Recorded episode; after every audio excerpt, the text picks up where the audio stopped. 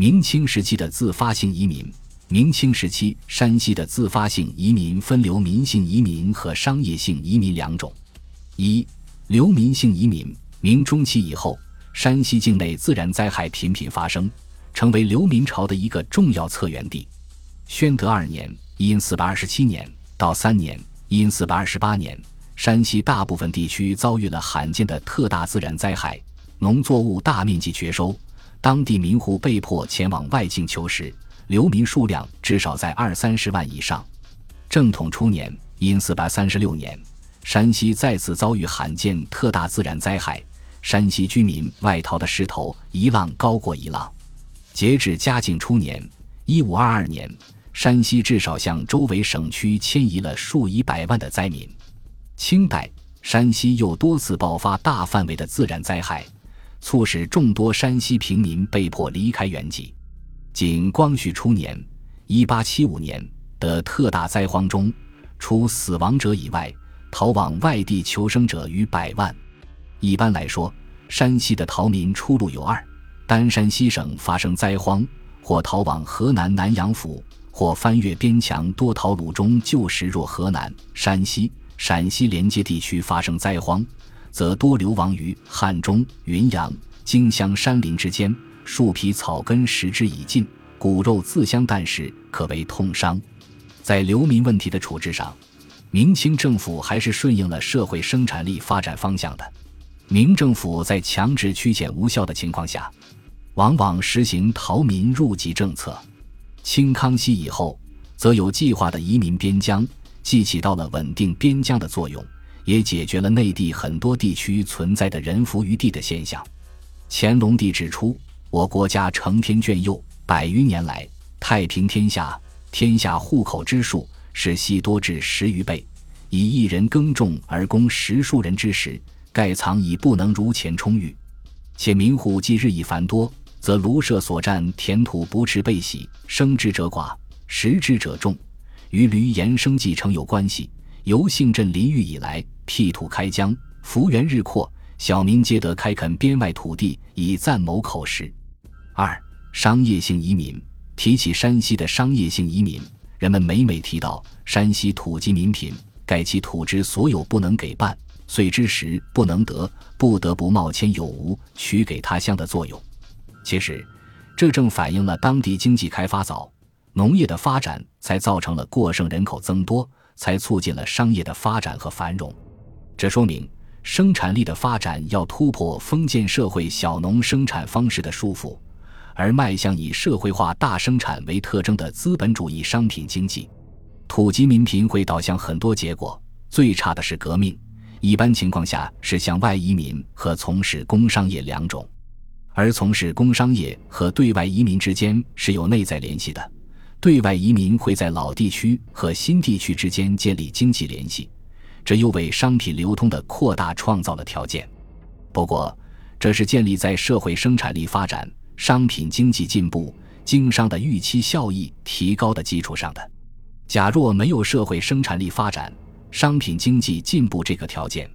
土籍民贫是不会引起人们大量经商的。例如，河南省在弘治四年（一四四百九十一年），人口有二六幺四三九三口，只相当于同期山西人口四三六零四七六口的百分之五十九点九五。后经三百年的发展。乾隆五十一年至五十六年（一七八六年至一七九一年），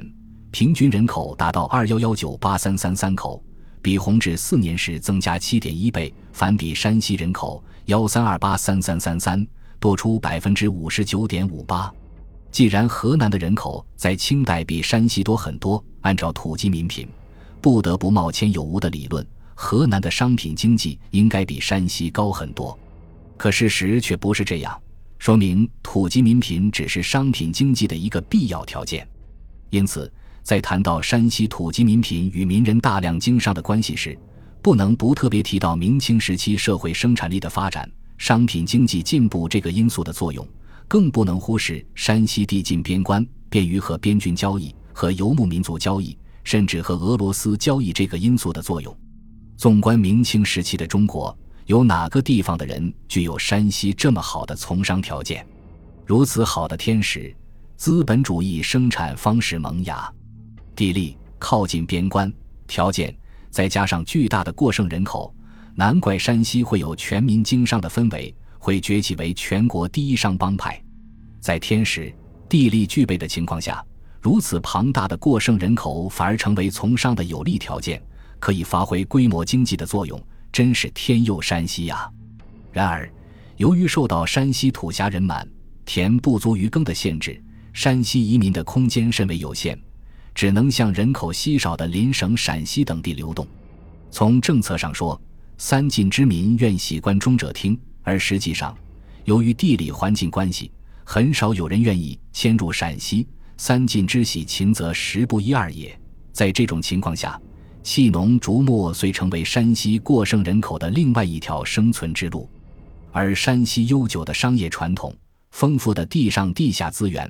明初开中令以来形成的为边军服务、为游牧民族服务的良好的商业环境，更是刺激着三晋过剩人口向非农生产领域转移。史书中关于山西民人弃农经商的记载太多了，《万历山西通志》卷七载：平阳府民扶劳商贾，又载汾州府民。多商贾往事本业，万历汾州府志卷二风俗亦云：民率逐于末作，走吏如雾。崇祯山西通志卷六风俗载：汾州府府属汾阳临县两县多商贾。康熙蒲州志卷三风俗说：周志云：民性质朴，好上节俭，力田济坊，尤上商贾。农民离开农村，流动到工商业生产领域，大部分都要改变生活空间，除就地发展商业性农业或坐地经商之外，一种是流动于省内各地，一种是流动于外省，或二者兼有之。山西商业流动人口有两个突出特点：从地理分布看，先是来自南部的太原、平阳、汾州诸府，入侵以后则向晋中、晋北蔓延。就其流动区域而言，更多的是活跃于省外。明代的晋商是以北部军事重镇华北以及西南四川等地为重点，